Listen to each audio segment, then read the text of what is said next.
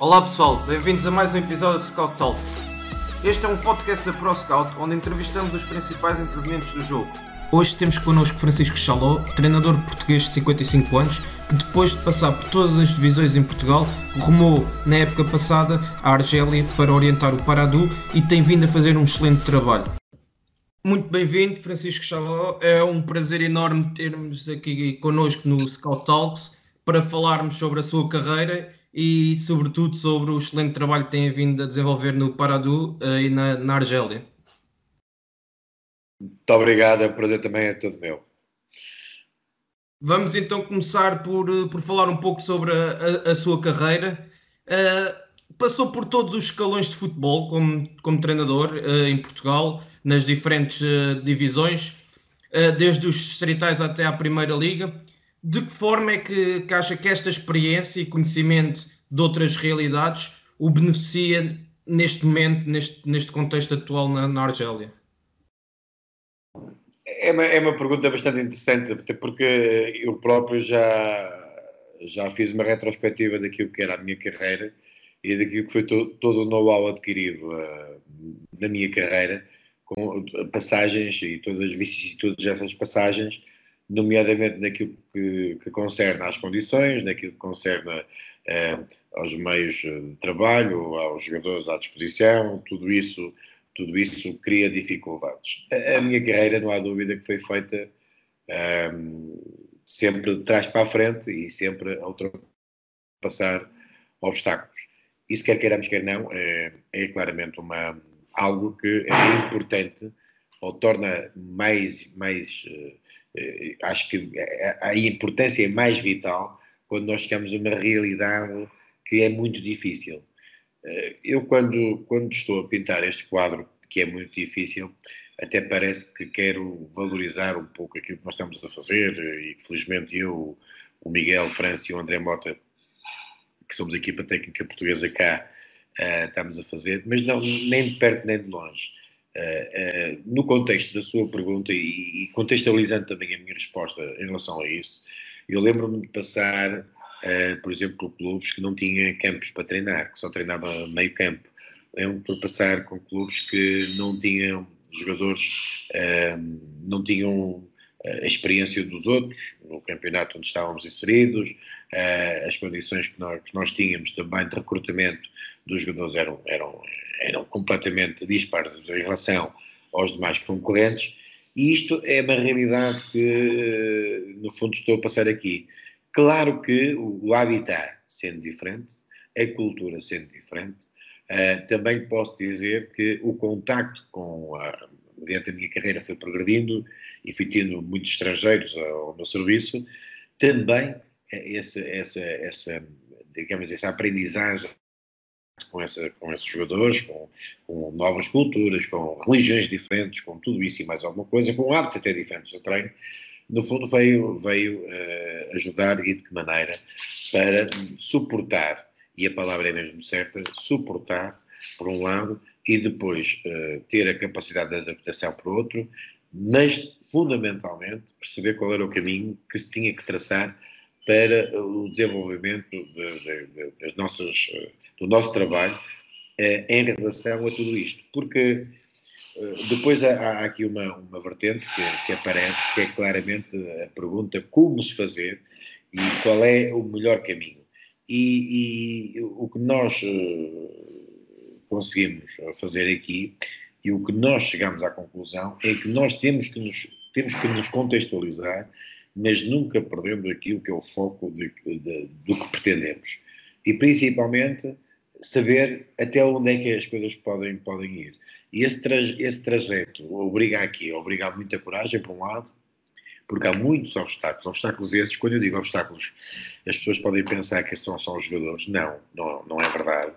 É tudo o que está à volta do jogador, tudo o que é o ambiente, tudo o que é uh, toda a estrutura técnica, todo o staff eh, que nos envolve tem hábitos completamente diferentes. E esses hábitos, nomeadamente, são barreiras na fase inicial, principalmente, conforme nós tivemos o ano passado, que vamos ter também este ano, porque a realidade também é diferente, mas aí já lá vamos.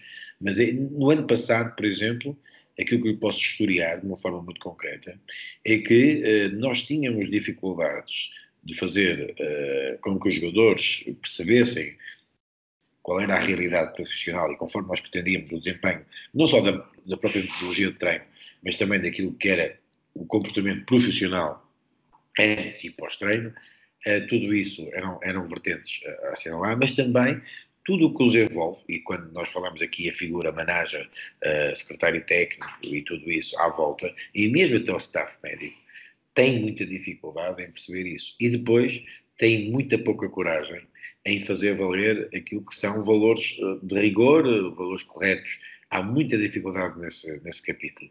E, e nessa matéria foi muito difícil, e é muito difícil, mas na verdade tudo aquilo que foi o meu percurso até aqui, habituado a passar dificuldades, habituado acima de tudo a fazer do nada qualquer coisa, uh, que foi sempre um pouco isso que, que, que foi a minha sina, uh, tentando sempre construir equipas, tentando sempre construir jogadores, desenvolver jogadores, tudo isso foi na verdade algo importante para, quiçá, quiçá, ter ter uh, alguma, alguma dose de sucesso, paciência, perseverança uh, e principalmente nunca, nunca, baixar, nunca baixar os braços em relação às dificuldades que são imensas que nós passamos aqui.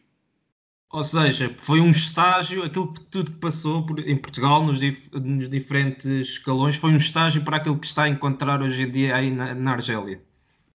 É, sabe, isto é como, é um estágio, mas é como ir para o espaço e primeiro fazer um, uma experiência no simulador, não é? E depois vai-se para a nave. é um simulador, é um simulador. Uh, isto aqui é, é exponenciado, uh, não é, é N, mas é, tem, tem, tem, tem na verdade um, um expoente muito grande, muito grande. Mas uh, eu, eu, eu acho que uh, eu, eu, eu acho que podia confidenciar uma coisa para mim muito importante.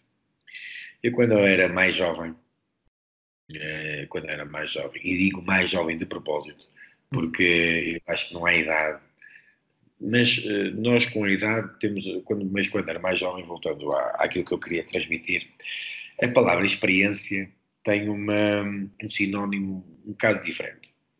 Quando as pessoas têm pouca idade, palavra experiência, uh, quem tem pouca idade diz a experiência é só para justificar qualquer coisa, que tem mais sabedoria. Eh, quando nós temos alguma idade, a experiência, dizemos, ai, nós somos experientes. Mas para mim a experiência nem tem idade. A experiência tem uma coisa que é muito importante, que é o passar pelas coisas. O passar pelas coisas é que nos faz crescer. E o passar pelas coisas é que nos faz ter experiência. E, e embora sendo experiências iguais, nomeadamente a, a, própria a causa pode ser igual, a consequência pode ser igual, mas a forma, tudo isso é, é diferente. Todos os casos são diferentes. Mas o que eu quero dizer com isto é que a, a, parte vivenciada, muitas das vezes, em muitas situações, e para isso é preciso, é preciso passar, é preciso passar, não há, não há nenhum livro, eu por muito que queira escrever um livro sobre a experiência aqui na Argélia, nunca irei transmitir verdadeiramente, por muito que eu queira ser eh, real e, e fidedigno e até ir ao pormenor, nunca conseguirei transmitir verdadeiramente aquilo que é uma experiência aqui, porque há de coisas que só mesmo o momento é que nos faz refletir, o momento é que nos faz atuar, o momento é que nos faz uh, tomar um determinado caminho. Mas é aquilo que, que eu sabia uh, e tinha a consciência, é que nós temos, temos que ter uma ideia de, de onde é que nós somos, uh, para onde é que nós vamos e o que é que queremos efetivamente ser. E todo esse trajeto, toda essa reflexão também, sabendo que o meu trajeto como treinador e a minha carreira não tem sido fácil, a verdade é que eh, prepara-nos isso, isso também nos prepara. O, o, nosso coaching, nós às vezes falamos de coaching para os outros, mas o, o nosso próprio coaching é, é muito importante para, para fazer as coisas e para desenvolver as coisas. E, e eu acho que, uh, sabendo de antemão que nada é fácil, aliás, aquele lema se fosse fácil eh, não era para mim, é, é, uma, é uma realidade mesmo que tem vindo a acontecer, e portanto uh, encaro, encaro isso sempre como desafios a, a vencer e, e prepara-me prepara também do ponto de vista psicológico para, para ter maior capacidade não só da aferição, mas também daquilo que é, que é a atuação, a atuação uh, nos vários cenários possíveis e imaginários. Muito bem. E antes de, de rumarmos à, à Argélia, uh, falar um pouco sobre a experiência e os bons trabalhos que teve na, na segunda liga. Uh, fez, teve excelentes trabalhos, mas depois uh, apenas contou com quatro jogos, salvo erro, no, na primeira divisão portuguesa. O que é que faltou para, para ter mais oportunidades na, na Primeira Liga? Faltou o projeto certo para, para conseguir uh, uh, destacar-se e dar continuidade aos trabalhos que tinha vindo a realizar na, na segunda divisão? Ah, se calhar, se calhar faltou, foi, foi, muita coisa ao mesmo tempo. É? Primeiro, a, a, minha, a minha forma de estar no futebol uh, não permite não permite se calhar fazer coisas que, que me poderiam facilitar o meu caminho não é? mas não, não, não gosto disso gosto de, gosto de fazer o meu trabalho gosto de fazer o meu trabalho uh, de uma forma clara de uma forma uh, principalmente com a preocupação dos clubes mas a, a Primeira Liga, e, e, eu ouvi a sua pergunta, a Primeira Liga para mim foi um estrondoso sucesso, apesar de ter quatro jogos lá no, no Naval. E, uhum. e digo-lhe porquê. Uh, primeiro, uh, eu saí da Naval uh, com dois pontos conquistados, tantos pontos como o Guimarães tinha e foi à Champions League. Foi operada para a Champions League naquela altura. o Benfica, naquela altura, tinha cinco pontos e nós dois pontos. Saí da Naval com a equipa mais rematadora do campeonato.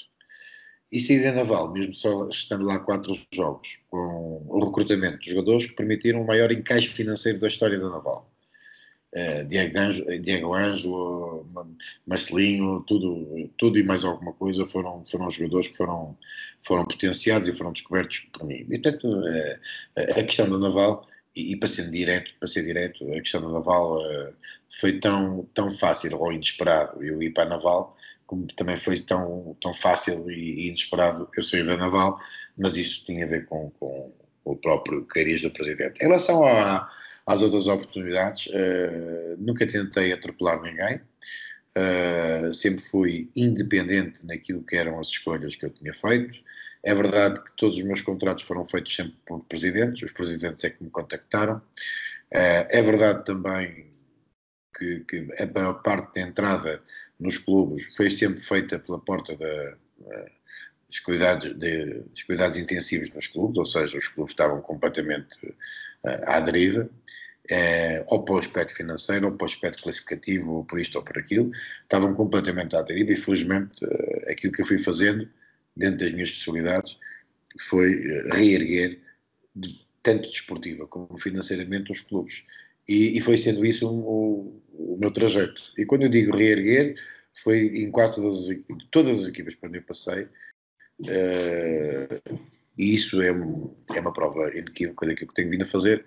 Todas as equipas que eu, que eu. Eu nunca fui para uma equipa que estava, que estava em primeiro lugar e passou a ser segundo. Uh, portanto, foi sempre. Deixei sempre as equipas melhores do que estavam. E para isso foi preciso trabalhar muito, foi preciso uh, estar, estar sempre, como é, como é o meu panágio, estar com toda a paixão no trabalho, potenciar os ativos, a ter uma visão também e uma gestão desportiva daquilo que é as necessidades dos próprios clubes, ter um, uma entrega total àquilo que são os projetos e às vezes isso até me esquece, até me faz esquecer aquilo que é mim, o meu marketing, o meu marketing de, de, de, de, trabalho. Não, não, não sou daqueles que digo que, que, que não queria treinar a Primeira Liga, não, uh, bem pelo contrário, queria e hei de treinar, penso eu de treinar a Primeira Liga novamente em Portugal, mas também não sou daqueles que sou vítima ou que ando aqui a chorar a vida. Tenho feito o meu percurso, felizmente com alguma dificuldade. Uh, também é verdade que entrar na Primeira Liga por entrar não me parece que seja, não me parece que seja indicado para mim, mas um dia há de chegar essa oportunidade. Agora tenho feito trabalhos tão bons ou, ou melhores que muitos outros, isso também é verdade e, e felizmente onde eu tenho passado eh, as pessoas falam do meu trabalho e também, como eu costumo dizer, eu costumo enganar, enganar trabalhando, porque eu faço sempre contratos de um ano e ao fim do, do ano, eh, mesmo aqui no Paradu, só fiz contrato de um ano, por minha escolha, por minha escolha, não quis fazer dois anos, e no entanto, ao fim do trabalho do primeiro ano, as pessoas falam para renovar. E, portanto, as coisas têm sido assim, mas infelizmente eh, também posso confessar abertamente que que acho que pelo trajeto, por aquilo que tenho vindo a fazer, acho que provavelmente teria, teria, teria que ter outras possibilidades. Embora também reconheça porque é que eu não as tenho, não é? Porque é que não as tenho. Muito bem. Não, e, e, de facto, por onde passa, deixa a sua marca de forma positiva, juntamente com a, com a sua equipa técnica. E por falar nisso, o, o, excelente trabalho que fizeram o ano passado na, no Paradu, o telefone tocou para, para receber alguma proposta uh, de Portugal depois de, do campeonato que fizeram na Argélia? Não, não, não. Curiosamente, o ano que eu tive mais convites foi este ano. E quando digo tudo, muitos convites mesmo, muitos convites. Uh, de, toda a, de toda a parte do mundo, não direi, mas de muitos países. De Portugal, não. A única coisa que eu tive foi uma sondagem num clube, uh, mas não, não, não, não, não era interessante. Uh, mas de Portugal não tive qualquer tipo de contacto. Muito bem. E como é que surgiu o convite do Paradu que, que aconteceu o ano passado e que foi a primeira oportunidade que, que teve para, para ter uma primeira experiência no estrangeiro e logo na Argélia. Como é que surgiu este convite? Não foi, não foi a primeira oportunidade que eu tive para trabalhar no, no estrangeiro. Isto também é preciso dizer. Já tive outras oportunidades para trabalhar no estrangeiro, eu é que não, não, não concordei ou, não, não, não, achei, não achei que fosse a proposta certa. Uhum. Foi muito fácil, eu tinha contrato com o Leixões, portanto ia estar a época. Aliás, desenvolvi o meu trabalho lá, para começar a época. Uh, eu, mas houve um contacto a dada altura do, do, do Parador e por parte do presidente do Parador. E esse contacto, eu disse não a primeira vez, disse não a segunda, disse não a terceira, disse não a quarta, disse não a quinta. E até que, pai, à sexta vez, uh, achei, que, achei que tinha que aceitar. Achei que tinha que aceitar, mediante aquilo que era tudo, tudo o que representava, a primeira saída, a primeira, o meu primeiro trabalho fora, tudo aquilo que me foi apresentado, e portanto é, era, era, era, acho que chegou a altura de dizer é agora. E, e portanto hum, é, a Argélia é, tinha, tinha, tinha, tinha tudo, digamos, de, de, de bom e de mau é, que nós conhecíamos, é, era precisamente por si só um, um grande desafio. Depois, para o clube onde eu vinha, também era um grande desafio, porque era um clube que tinha, era o segundo ano na, na, na Primeira Liga, uh, tinha estado no ano anterior, uh, tinha feito portanto, meio da tabela, uh, mas com uma filosofia de clube muito difícil, que não tem muito recrutamento, mas ainda por cima, isso eu sabia, tinha perdido 4 ou 5 jogadores, tinham sido vendidos 4 ou 5 jogadores emprestados, e portanto a equipa eh, que tem uma filosofia muito própria, são os jogadores da academia que se formam aqui, eh, portanto, eh, aqui a ideia é gastar pouco dinheiro nos jogadores e ganhar depois muito dinheiro com os jogadores mais altos. E, portanto, e, portanto isto não era, não era fácil, mas, mas achámos que era, que era o momento certo, era o momento certo e ainda bem que eu fiz, ainda bem que eu fiz. Exatamente. Ainda bem que eu fiz, foi muito difícil, mas ainda bem que eu fiz. Muito bem. E também disse, pouco tempo depois de, de ir para a Argélia, que, que, teve de estudar o campeonato e a realidade que, que iria encontrar. Pode-nos falar um pouco como é que decorreu esse processo de, de, estudo, de aprendizagem e o que é que uh, mais o surpreendeu nesta fase em que teve a estudar uh, o contexto do campeonato e, e, do clube e tudo, tudo à volta de, para depois, uh, quando chegasse à Argélia, estar melhor adaptado a essa realidade? Bem, é, a primeira coisa foi estudar, ver muitos jogos do Campeonato Brasileiro, não é? Uhum. Uh, e ao ver muitos jogos do Campeonato Brasileiro, percebi logo que nós tínhamos aqui uma dificuldade extraordinária. Nós estávamos num clube, no único da Argélia que não tem adeptos. Uh, por exemplo, estou-lhe a dar um exemplo. Ainda ontem jogamos com o Melodia em nossa casa. Perdemos 2-1. Uhum. Tínhamos 12 mil pessoas do Melodia e 300 pessoas do Paradu. É? uh, em nossa casa. Portanto, porque esta é a realidade do Parado. estive a ver isto, estive a analisar tudo uh, no campeonato, o que é que eu analisei? Obviamente, quando analisei uh, várias coisas, a organização das equipas, aquilo que as equipas tinham. Estamos aqui a falar de uma realidade, só para as pessoas perceberem. Aqui na Argélia, há, aqui, no, aqui na Argélia não há burguesia no futebol. Ou há os muito ricos mesmo, ou há os os, os pouco, pouco ricos aos pobres. mas os que são muito ricos são mesmo muito ricos, gastam muito dinheiro mesmo, gastam mesmo muito dinheiro. Jogadores individualmente, individualmente eles têm capacidade para, jogar. Mas também foi facilmente detectado que havia uma falta de organização uh, naquilo que era o jogo. Faziam muito daquilo que é a força, que influencia também a arbitragem. É evidente que uma equipa que tem 11 milhões de seguidores, como é o caso do Melodia, tem uma força sobre a arbitragem também incrível, e aqui nesse particular também é um bocado difícil. Uh, vi também que os terrenos, os campos, uh, são, são, são de certa forma sintéticos, a maior parte deles, e os relevados naturais há três ou quatro, mas todos eles muito de qualidade muito, muito duvidosa. A questão que estava aqui, que abriu uma janela de oportunidade, muito honestamente, foi reparar naquilo que era o comportamento das épocas. As equipas, havia equipas que começavam muito bem a época e terminavam muito mal a época. Havia equipas que, que, que começavam mal a época, mas eh, ali, ali a meio, lá, lá, lá começavam a jogar. E, e, e havia equipas que tinham uma organização de jogo muito grande, muito grande, muito grande, muito grande. Ao ponto da primeira, mais ou menos quando eu estive cá, estava cá uma semana, e o meu presidente me perguntou: então o que é que tu achas da equipa? E eu disse: a nossa equipa não é forte. E ele: ai não, não, mas tu estás otimista? Estou. Então porquê?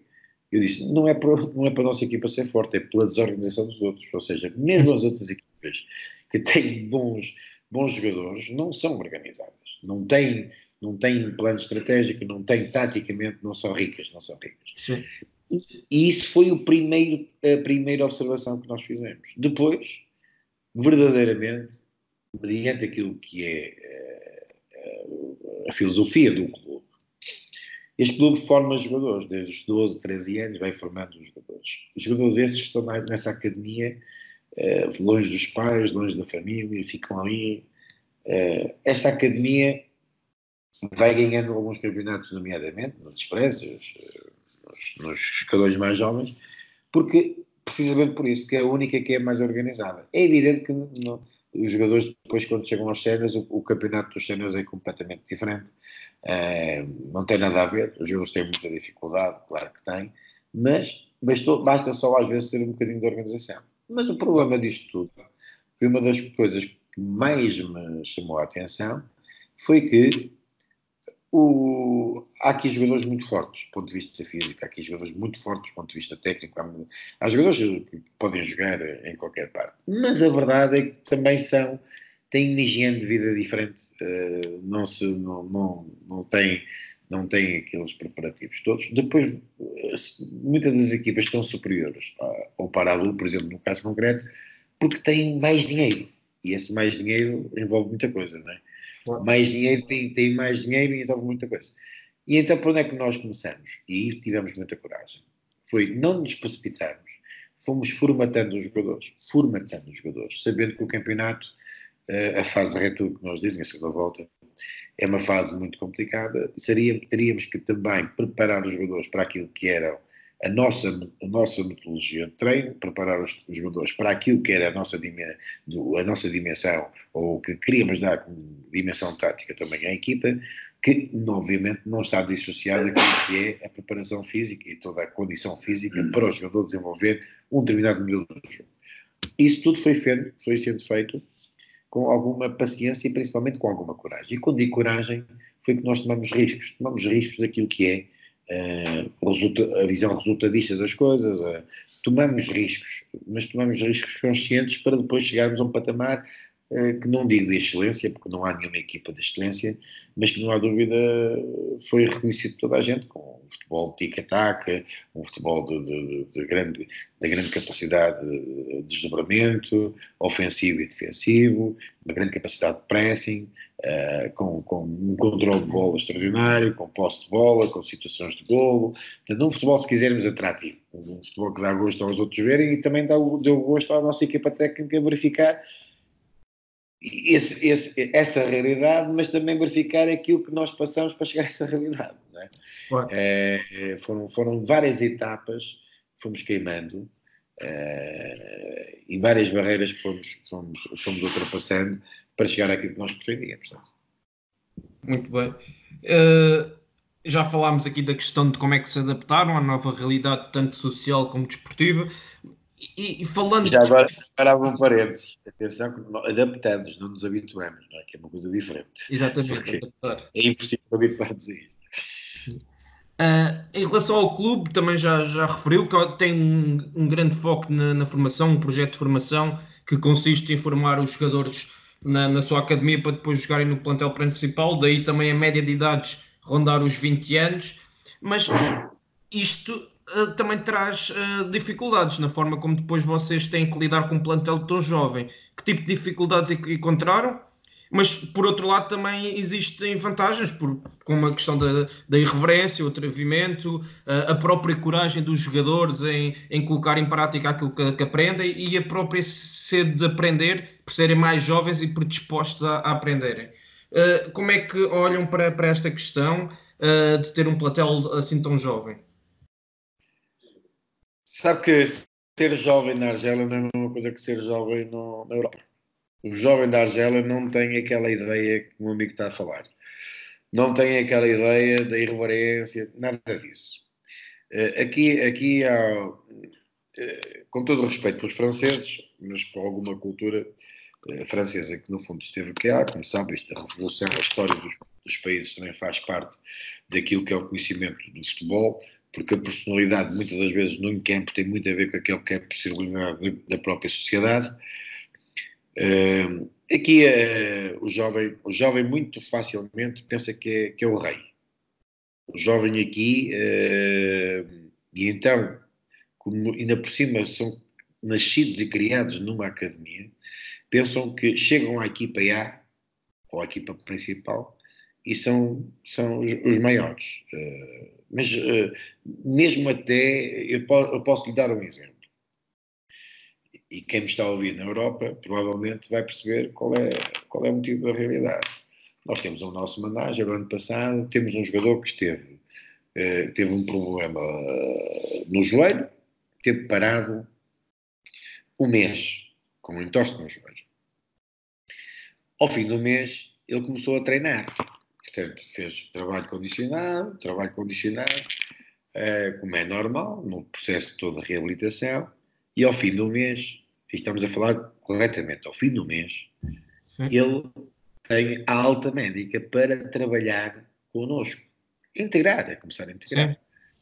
Portanto, nós tínhamos um jogo no domingo, ou no sábado, melhor dizendo, um jogo no sábado, e naturalmente ele não foi convocado. Um atleta que está parado um mês. Claro. Ou mês não foi convocado. A primeira pergunta que foi foi porquê é que não, tinha, porquê é que não era convocado? Portanto, isto só para ter uma ideia. só para ter uma ideia do que é que nós. Estou-lhe a dar um caso simples, sim, sim. mas isto denota tudo o que é a mentalidade. É? O que é a mentalidade do jogador. O jovem aqui eh, serve-se, e principalmente neste clube, tem uma particularidade muito, muito sui generis e principalmente algo que é, que é negativo. Negativo. Que é eles pensam que isto aqui é só uma ponte, Parado é só uma ponte para chegar a um clube maior na Argélia ou a um clube na Europa. E todo este trajeto é um trajeto muito individual, que é isso também cria um problema muito grande. Depois, a, a, a, o autodiagnóstico aqui nunca é feito. Não há, não há. Aqui, por exemplo, posso lhe dar um exemplo: um jogador é de substituir, não se abraça ao jogador que vai entrar. E, no entanto, são muito amigos, e, no entanto, a religião deles diz isto e isto aquilo. Mas, é, nas ações, não são nada disso. É muito difícil um jogador que sai cumprimentar o, o colega que vai entrar. Muito difícil. Porque sai sempre, sai sempre descontente com qualquer coisa. E o problema nunca é dele. O problema é sempre ou do treinador que não entende, ou do jogador que, que, que, que não lhe passou a bola, ou porque se ele é atacante, se ele é avançado é porque o meio, o meio campo não lhe passou a bola, se ele é defesa é porque o meio campo não. Percebe? Não há, há muita. Eh, não há muita razoabilidade, por um lado, e não há muita capacidade de introspeção para poderem eh, perceber algumas coisas. E isto tudo não dá a tal irreverência que nós, por exemplo, e que falou muito bem, que um jovem habitualmente tem. Aqui não há irreverência. Aqui há uh, jogadores que nunca ganharam nada, por exemplo, e que pensam que, que são capazes de ser ser, ser os maiores do mundo. Portanto, há aqui uma. Mas isto é cultural, há um, há um chauvinismo, há um chauvinismo que é transversal a toda, a toda, a toda a sociedade e que no futebol, na verdade o estatuto de jogador de futebol aqui é sempre um estatuto, algo sempre muito, muito valorizado, acaba por ser muito, é perverso e acaba por ser uh, nefasto para aquilo que é o desenvolvimento dos atletas. E por isso é mais um problema. Isto é mais um problema. Eu vou-lhe dar um exemplo agora atual. Nós tivemos mais uma sangria na equipa, vão ser três jogadores vendidos, um deles foi para Portugal, outro, outros dois vão para, vão para, vão para a França. E nós temos agora, nós tivemos aqui mais cinco jovens jogadores que saíram com 18, 19 anos, saíram de, das camadas da academia para a equipa, porque nós não temos recrutamento exterior. Uh, então, e nós temos a CAF, né? Confederação uh, Africana do Futebol, pela histórica, foi histórico, conseguimos pela primeira vez e tudo. Mas nós fomos fazer um estágio. Fizemos na Eslovénia durante 15 dias. Uh, fizemos um estágio, desenvolvemos o nosso trabalho, os jogadores estavam todos motivados nisso, tudo, tudo, tudo, tudo bem, com o sistema de jogo, com o modelo de jogo, com tudo bem enraizado, com algumas dinâmicas, com os jogadores jovens até a jogar com boas dinâmicas. E outros que estavam ano passado que não jogavam, que obrigatoriamente têm que jogar. A verdade é que quando chegam cá à Argélia, fizemos o jogo da CAF, fizemos um grande jogo, fizemos, demos 3-0 a uma equipa da Guiné e fizemos um bom jogo, não foi só ganhar, foi, foi, foi fazer um bom jogo. A verdade é que os jogadores depois começam a mudar completamente o chip e então começam a ser individualistas. E, por exemplo, ontem nós perdemos com o Meridian e, e, e, antes de eles marcarem o segundo gol, nós temos dois, dois, dois contra o guarda-redes. Dois para o guarda-redes e o jogador não passa a bola ao lado porque quer marcar o, o gol, percebe? Portanto, isto tudo tem a ver com, não é uma irreverência, conforme eu estou a dizer, conforme disse muito bem, que é a irreverência pressupõe humildade, a reverência pressupõe medo de, de, de, de falhar. não, eles têm uma irreverência para o lado daquilo que é a sua carreira e a sua valorização individual. E então pergunta-me muito bem porque, como é que se vai fazer isso? Ai, com muita luta, com muita luta e com muita, e com muita assertividade e principalmente com, com uma conduta muito, muito rigorosa. E é por isso que alguns de repente ficam dois, três jogos sem, sem ser convocados. Agora, eh, nós também somos humanos, nós somos humanos por um lado. E por outro lado também percebemos que o quadro de efetivo da nossa equipa é muito reduzido, muito reduzido.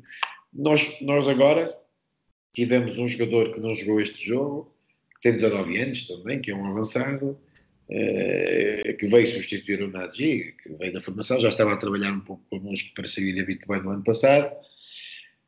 Não jogou porque faleceu o pai evidentemente, é normal, mas isso tudo é uma falha logo para a nossa equipa, é, é algo que condiciona tudo. Uma falha de um ou dois jogadores, uh, no panorama atual da nossa equipa, numa equipa que é jovem, falta muita maturidade, acaba por ser muito complicado. E aqui na Argélia, vou dizer mais, a maturidade ainda é muito mais importante. Aqui na Argélia, o tempo útil do jogo para uma equipa que, por exemplo, está a ganhar, é uma coisa incrível. Quem tiver maior maturidade mata o jogo completamente. Mas mata o jogo. Cai um, cai outro, cai outro, cai outro, e depois cai mais outro, depois cai o guarda-redes, depois cai. Uh, não interessa se a bola foi na outra baliza, quase que, que ia sendo golo. O guarda-redes atira-se para o chão e fica ali, e depois fica ali 3 minutos, 4 minutos, assim, com uma facilidade, e depois chegamos ao final do jogo, são 3 minutos, percebe? Sim. Isto também depende da grandeza do clube. Também, mas depende também da maturidade do jogador. Uh, nós somos a única equipa que não, faz, não fazemos jogo negativo. Não é porque o treinador, e digo isso com tanta frontalidade, não é porque eu diga que não. Porque uh, só, só, só, na verdade, alguém que não é, não é inteligente é que vai para a guerra com, com, com fisgas quando todos têm espingardas, não é? Claro. Mas a verdade é que não conseguem fazer, não conseguem fazer. São demasiados vaidosos, demasiado vaidosos, uh, e isso é um, é um, dos problemas maiores que, que tenho aqui nesta equipe uh, para desenvolver o trabalho. Agora, claro que a, a, nossa satisfação é quando conseguimos limar algumas coisas, mas o problema é que nós temos a noção que a nossa equipa só rende se tiver primeiro a cumprir religiosamente, só se estiver a cumprir religiosamente aquilo que é o nosso jogo. E se estiver no seu máximo, ou seja, se tiver mesmo uma concentração máxima. Muito bem. Foi, foi uma explicação muito detalhada e muito interessante, uh, que nos permite perceber como é que é o contexto social e o contexto de, que vocês passam todos os dias para trabalhar num plantel tão jovem. Uh, ainda sobre essa questão e sobre as infraestruturas e as condições do, de, do clube, como é que vocês conseguem maximizar essas condições que são disponibilizadas e que não são muitas, como já falaram? Por, por exemplo, jogam num, num estádio uh, e que não, não, tem, não tem adeptos, um clube sem adeptos.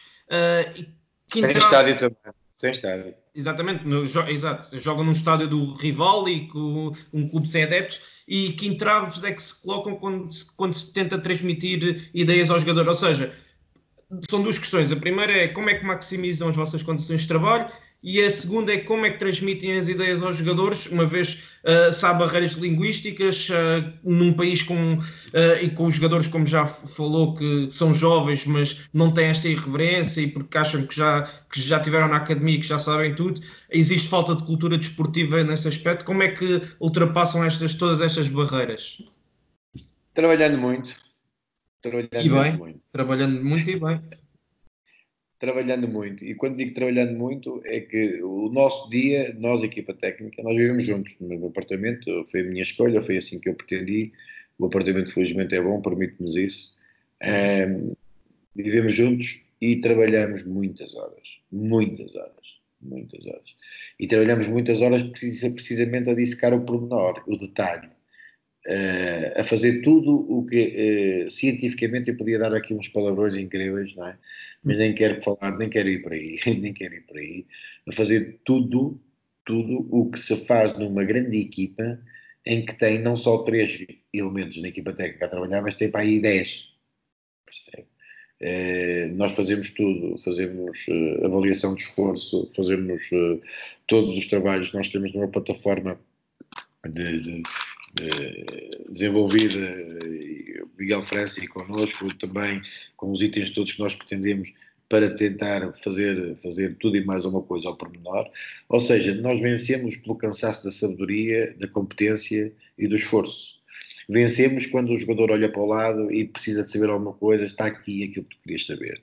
O que é que tu queres saber mais? Vencemos com aquilo que é a nossa, nossa ideia de dizer isto vai acontecer, tal coisa em tal parte. Nós vamos fazer este trabalho porque vocês, em tal parte, vão, vão ter o, o, reflexo, vão ter isto, vão ter o reflexo deste trabalho. E, portanto, isto tudo, vou-lhe ser muito franco, eu podia estar aqui a dizer que é muito, muitos truques disto e daquilo. Não. E depois ter uma personalidade, a personalidade de saber, saber, de saber nos afirmar, nos afirmar, de vencer o, o, aquelas barreiras, barreiras, porque eles são muito, como é que eu posso dizer? Eles são muito cooperativistas entre eles, principalmente na proteção daquilo que é o mal, percebe? Por uhum. exemplo, um jogador chegar atrasado era normal e, é, e às vezes é normal. Uh, um jogador uh, dizer que vem para o treino e que chega a nós temos um ponto de reunião e vamos treinar a qualquer lado. É normal o jogador por si só, era normal o jogador por si só decidir aparecer naquele sítio, porque ia de carro em vez de ir de autocarro. Portanto, isto tudo uh, com a conivência e com, com, é, com de, de, das outras pessoas, porque alguns deles que há três ou quatro que fazem, eles dizem, que fazem parte do quadro, que são os jogadores que são os mais velhos, que têm 26 ou 27 anos, em que é permitido não, não ser exemplo e, é, e é-lhes permitido fazerem aquilo que pretendiam. E como é que nós fazemos isso?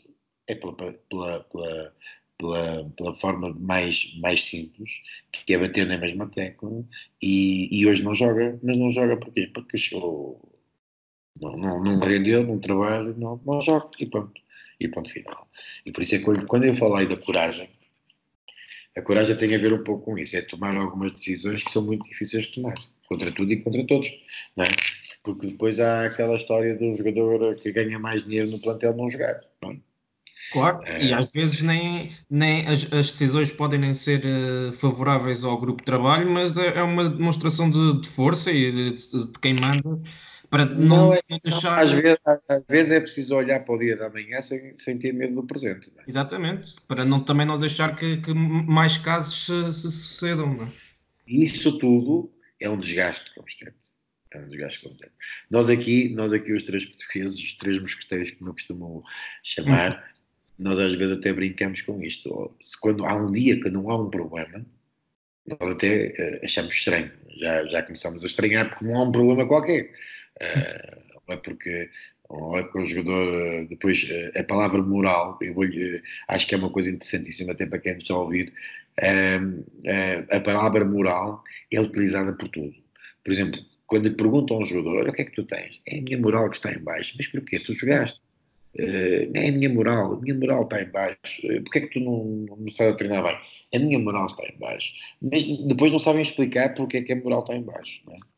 Uh, é moral que em baixo. Portanto, há tudo uma justificação uh, muito simplista, mas para eles é muito, é muito categórica. e, portanto, estas coisas são, são um pouco são um pouco como são um pouco assim um pouco assim a moral a justificação do insucesso ou do mau rendimento tem a ver com isso tem a ver com isso.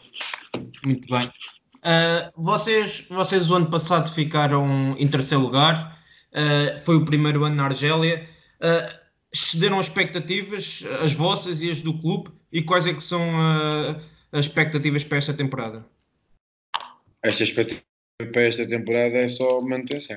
Manutenção, claro. Aliás, foi. Eh, eu tive uma das razões que. Pronto, que houve ali um trabalho muito grande para, para se. para eu chegar a acordo para ficar, eh, precisamente foi, foi isso. Eu, eu tive várias coisas que tive que, que fazer, uh, não só ao nível daquilo que era, que era todo, todo à minha volta, mas também uma das coisas que disse foi precisamente uh, atenção que este ano, com as condições que estão a dar, é só mesmo uma e, é, e vai ser muito difícil. E vai ser um trabalho muito difícil. E portanto, não há, não há, não, não há mais. Sabe que isto é. Eu costumo, eu costumo dar um exemplo do depósito do dinheiro. Nós temos um depósito a prazo, não é? Uh, quando nós temos lá o dinheiro e vamos tirando dinheiro de lá, há um dia, e, que, e se não colocarmos outra vez lá dinheiro, é? há um dia que não há depósito a prazo, é? há um dia que não há depósito a prazo. Uh, e portanto é isso que está a, é isso que está a acontecer. É? Saem, saem três jogadores, todos eles com, com capacidade de experiência e tudo. Uh, não há recrutamento. Todos os jogadores que entraram são jogadores para serem feitos e alguns deles nem a fazer é? nem a fazer se consegue, porque isto não há varinhas mágicas, não há varinhas mágicas. Uh, e, portanto, o, o, objetivo é claramente o melhor possível, que é, que é a representação condigna na, na, na, na CAF é, e é a manutenção do campeonato. E é a manutenção do campeonato. Muito bem. Uh, nós, nós tivemos a oportunidade na ProScout de, de durante esta pré-época chegámos a ver alguns jogos vossos que tinham feito na época anterior uh, e de facto é uma equipa que, que, gosta de ter bola, gosta de assumir uh, controle do jogo, sair deste trás, mas uh, para quem nos ouve, como é que o Mr. Francisco Chaló, como é que caracteriza a vossa ideia e o vosso modelo de jogo e, e se é muito diferente daquilo que, que já faziam no, no Leixões ou no, no Académico de Viseu? Em todos os clubes é diferente em todos os clubes é diferente. Eu só admito, eu só admito um treinador, um treinador ou dois ou três dizerem que eu, o meu modelo de jogo é este, e é este e este. Eu não, não partilho dessa ideia. E quando digo com um ou dois ou três jogadores, são aqueles treinadores que estão nos clubes que dizem assim: eu quero este, este, este, este e este. E então, tudo bem.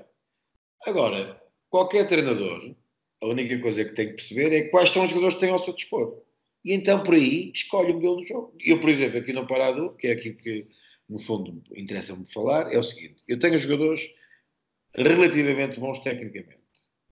Não são jogadores rápidos, não são jogadores rápidos eh, ou incisivos ou, ou fortes fisicamente, nem sequer a questão do cruzamento é zero. Não, não, vale a pena fazer cruzamentos para a área. Nós não temos jogadores que, que, que façam.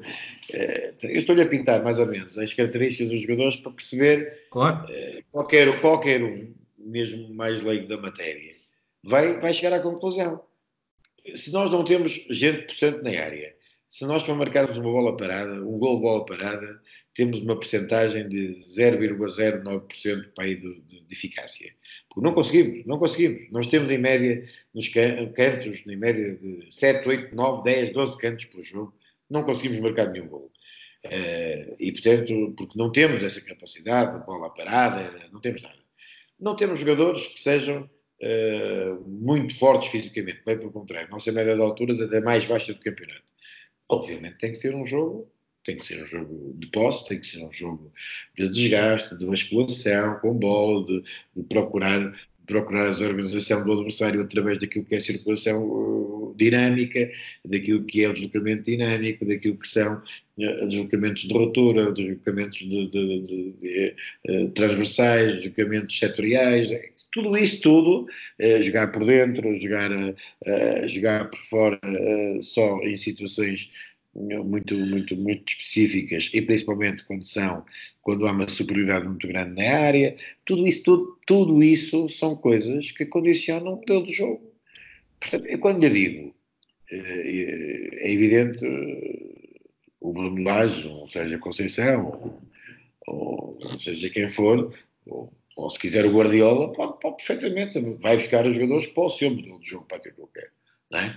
Eh, eu gosto deste modelo, por exemplo, estou no, no parador, eu gosto do tic-tac, eu gosto disto, porque tenho alguns jogadores para isso. Agora, precisava, mesmo tendo o tic-tac, precisava também de ter uh, algo diferente, não é? algo, algo que me pudesse ter alguma presença de área diferente. Uh, também, também gostava de ter isso. Mas eu gosto deste modelo de jogo, gosto do modelo de posse. Eu gosto de modelo de posse. Agora, não sou maluco, não o faço quando não, não tenho jogadores para isso. É? Eh, o que é que me adianta fazer uh, noutras equipas que eu, que já treinei antes, às vezes, uh, eu tenho que olhar, não é para aquilo que. Então, eu nunca. Eu, eu vou-lhe vou responder de outra maneira. Eu não estou preocupado muito com a imagem ou com o rótulo que me deram. Eu estou preocupado sempre é com aquilo que é a otimização dos recursos que eu tenho na minha equipa. Percebe? Uh, não, a mim não me interessa, e para já eu não gosto daquilo que é eh, a posse de bola uh, que, não tem, que não tem fundamento nenhum. Não me adianta nada andar a trocar cinco vezes, seis vezes a bola cá no meio campo defensivo para depois o processo de, de, de o processo de, de, ataque é um pontapé depois de uns centrais longo para a frente. Isto às vezes, às vezes confundem o que é posse de bola. Para mim, posse de bola, se quiser, é em todo o campo é aquilo que é feito em todo o campo, é aquilo que, é, que, é, é que vai ganhando etapas, mas de uma forma articulada, de uma forma uh, mesmo dinâmica. Isso para mim é uma posse de bola. Agora aquela história de trocar cá atrás, cá atrás, cá atrás e depois uh, estica uh, na frente, para mim não, não, não, é, não, é, não é. Já tive equipas que em dois, três toques eu estava na frente num processo ofensivo, já tive equipas que é o contrário, também em posse, já tive equipas que só mesmo em transições é que eu poderia jogar, já tive equipas eh, que tinham uma capacidade extraordinária de materialização de jogadas ofensivas em transições de ataque organizado, já tive vários exemplos, vários exemplos, mas eu nunca, eu não sou uma pessoa que, e isso confesso, dentro do meu diagnóstico, dentro daquilo que eu penso, uh, de, de, que sou mesmo, não sou uma pessoa preso ao modelo e teimoso por um modelo quando esse modelo não é execuível na minha equipe. Muito bem, é isso. Tem, tem a ver com o contexto e olhar para aquilo que temos e, e trabalhar em função disso. Exatamente. Uh, uma questão agora relacionada com, com a Argélia, que recentemente sagrou-se campeã da, da Taça das Nações Africanas e estiveram sempre em, em, num excelente plano. Uh, acredita que o futebol argelino devia ser olhado com mais atenção e que há qualidade para ser aproveitada e se sente que após este título as atenções vão, vão ser cada vez maiores para, para o futebol argelino? Já diz o velho ditado popular, o rio corre sempre para o mar, não é? Uh, o que quer dizer que quando as pessoas ganham, às vezes as pessoas olham de outra maneira, não é? Olham de outra maneira. Não, é evidente que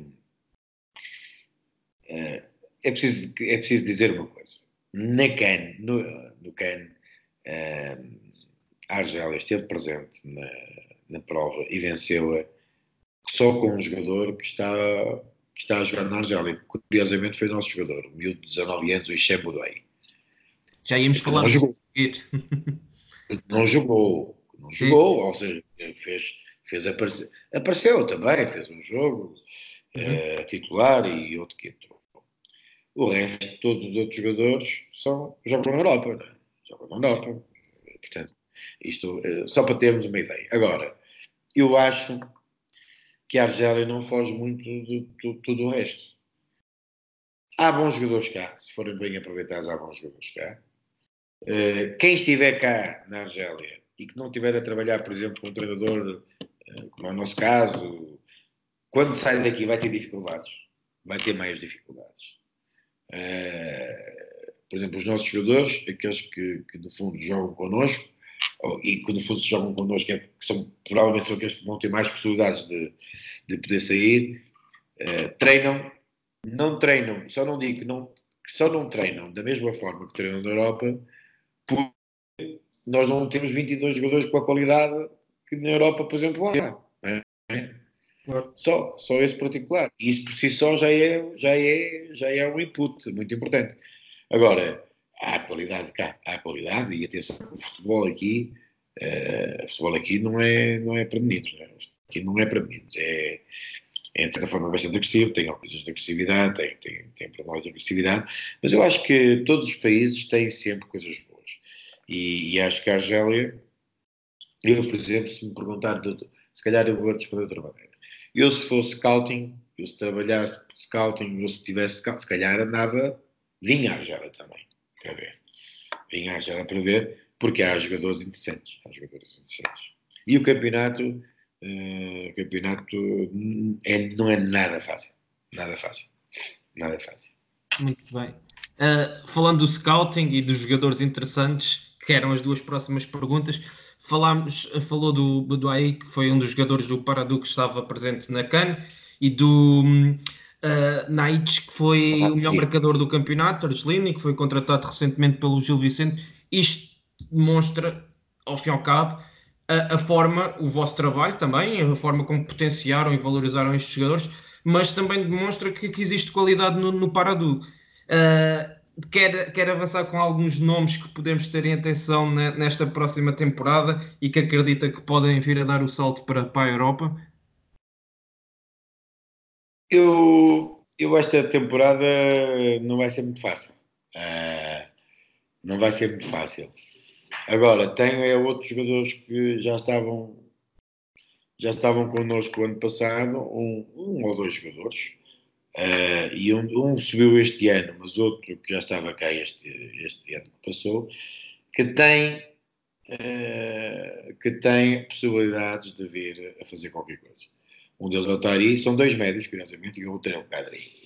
Depois tem um avançado, uh, que é o Cader, também é, tem 19 anos, uh, uh, tem, tem tido alguns problemas também do ponto de vista de, familiar, nomeadamente culminou agora com a morte do pai. O pai teve uma doença prolongada, faleceu. Também é um jogador interessante, porque é, tem uma, um perfil que é capaz de ser interessante. Mas, como lhe digo, também já estava a trabalhar connosco ano passado. O único que não estava a trabalhar connosco ano passado, mas que nós já o tínhamos visto na academia e que achávamos que ia ser interessante, é este o Kadri. Portanto, dois médios, o Tari, que é um, que é um médio muito inteligente, o, o Kadri, que é um médio técnico, com boa capacidade de último passo, e um avançado que é muito móvel, muito agressivo, no bom sentido da palavra, não é alto, mas é agressivo. É ele que poderá, estes três são, são as peças que poderão, poderão uh, ter lugar no futebol europeu. Já apontámos aqui os nomes e somos uma, somos uma entidade, um projeto de scouting e vamos seguir atentamente. É, relativamente ao, scouting e à estruturação da, da, vossa equipa técnica, como é que vocês estão divididos? Que valor é que dão a esta componente do scouting e como é que vocês fazem o recrutamento de, dos melhores jogadores da academia? Como é que depois uh, fazem a identificação e a seleção de, desses jogadores da academia para integrarem os, os trabalhos na, na equipa principal? Não somos nós que o fazemos, o recrutamento da academia. É... Não, digo, digo, da academia para a equipa principal. Ah, isso, isso aí uh, tem a ver com tem a ver com a tal observação que vamos fazendo, não é? E depois tem a ver com alguns que nem escolhemos. Não, temos hipótese de escolher, porque precisamos de jogadores. alguns vêm porque, para completar, para completar o grupo. Não, não, não há, como devem imaginar, uh, a academia pode até trabalhar muito bem, mas há, há, alturas em que a fornada não dá para mais, não é? Claro. A fornada não dá para mais. E, portanto, se, por exemplo, vou olhar um exemplo. Este ano, para subir por nossa indicação, só tinham subido três. E quantos é que subiram? Subiram seis. seis ou sete até. Alguns já desceram, vão, vão descer para as esperanças. Não tem hipótese, não tem hipótese, não tem hipótese. Não tem hipótese. Portanto, não há aqui, não há, não há como, não há como esconder a realidade. Portanto, nós não, não vamos também observando dentro do possível eh, as esperanças, que é o patamar. Pronto, nós às vezes pomos os jogadores também a jogar lá, para ganhar ritmo de jogo, e portanto é, é por aí que nós fazemos as coisas. Não, não há, não há, fazemos observação e depois temos que ter jogadores para treinar, percebe? Depois temos que ter jogadores para treinar. O nosso, verdadeiramente, se quiser, a nossa época ano passado, e esta época ainda vai ser pior nesse aspecto, isto é, é fazer a época toda, a quantidade de jogos que nós temos, e temos a noção que só temos 13, 14 jogadores no máximo. Sim. E que ainda valoriza mais o excelente trabalho que, que estão a fazer, todas essas condicionantes, e conseguirem apresentar o, os resultados que, que, apresentam. Mas também dá mais cabelos brancos. uh, ainda sobre a parte do scouting, uh, como é que é a realidade do scouting aí na, na Argélia, daquilo que, que vai conhecendo, e que futuro é que prevê nesta área a nível mundial? Olha, o scouting, eh, se falarmos a nível mundial, é assim, o scouting para mim é uma área que tem tudo para crescer e vai ser, para mim, para mim, do meu ponto de vista, uh, das peças mais importantes do futebol. Um clube que se, que se queira projetar, uh, tanto a nível nacional como a nível internacional, e que tenha um treinador também sensível a isso, Uh, o departamento de scouting é das coisas mais importantes que possam existir. E é talvez, eu até diria mais, que é talvez o melhor uh, investimento para o presente e para o futuro. Uh, e mais para o futuro. Uma equipa que seja bem organizada, não é só dizer que tem scouting, porque também o scouting é preciso. Claro. É preciso. Ser scouting não é fácil também, não é? Não é fácil. Mas um scouting, por exemplo, que esteja, que tenha a percepção daquilo que o treinador pretende que tenha a percepção daquilo que as necessidades da equipa, que a equipa tem. Uh, isso tudo é muito importante. Isso tudo é muito importante. E agora, aqui na Argélia não existe essa, essa, essa... Aqui na Argélia o scouting é muito simples.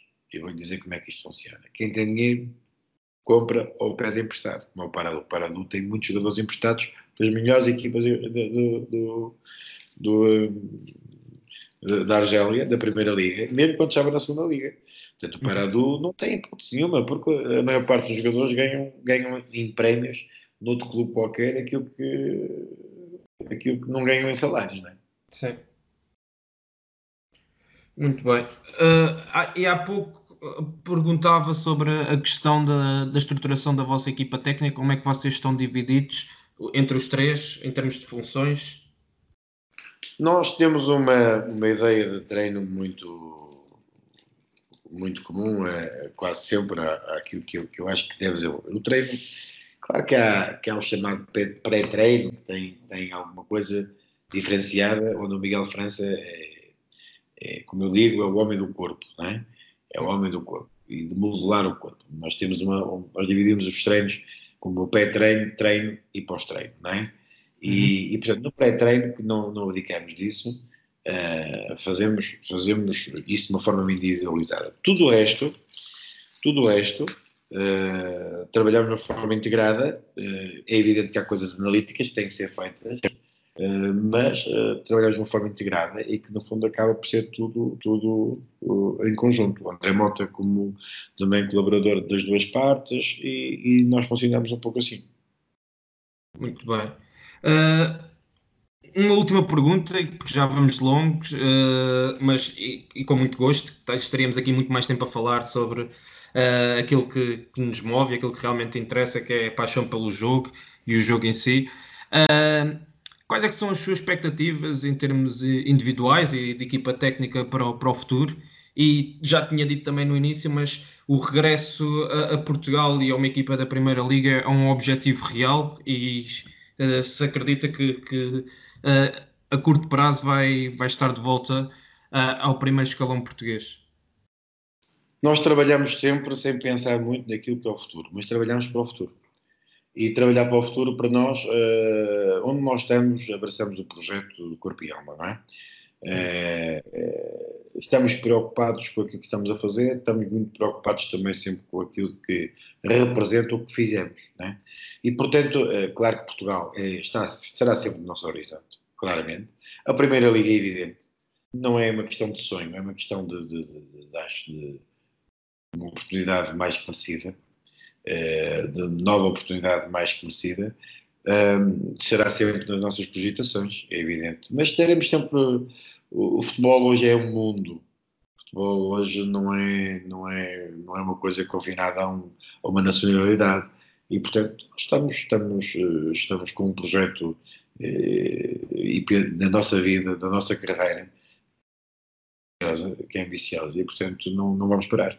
Agora esperar, vamos lutar por ela. Vamos lutar por ela, uh, diante dos nossos condicionalismos. Claro que o facto de eu não ter empresário uh, tem às vezes alguma dificuldade, isso é evidente, mas não tenho empresário. Uh, uh, tive este ano, tive este ano, curiosamente, foi um, um, um, empresário que me trouxe para cá, mas que eu acabei por não renovar o contrato com, com ele, porque achei que não tinha, não tinha zelado bem pelos interesses que eu, que, que, pelos meus próprios interesses. E, e portanto, nesse aspecto, uh, agora estou, estou perfeitamente à vontade. Mas a questão fundamental que, que eu lhe digo, e com toda, com toda a abertura, sem qualquer tipo de problema, queremos mais, queremos muito mais, queremos muito mais.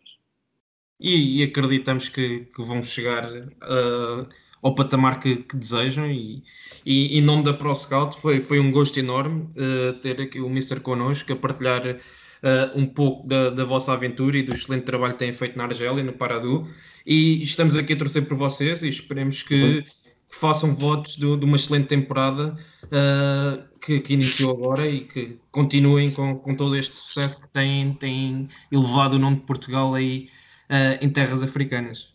Muito obrigado. Também é, é, um orgulho muito grande de representarmos Portugal aqui na Argélia e percebemos que Portugal também é mais falado por, precisamente porque nós estamos cá por um lado. Uh, por outro lado, também foi um prazer enorme estar a falar convosco e, e desejo também mais facilidade e obrigado pela vossa atenção.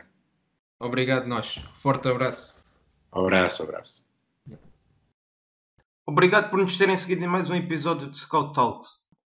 Sigam as nossas redes sociais no Facebook, Twitter, YouTube, Instagram e principalmente o nosso site em www.proscout.pt. Até à próxima!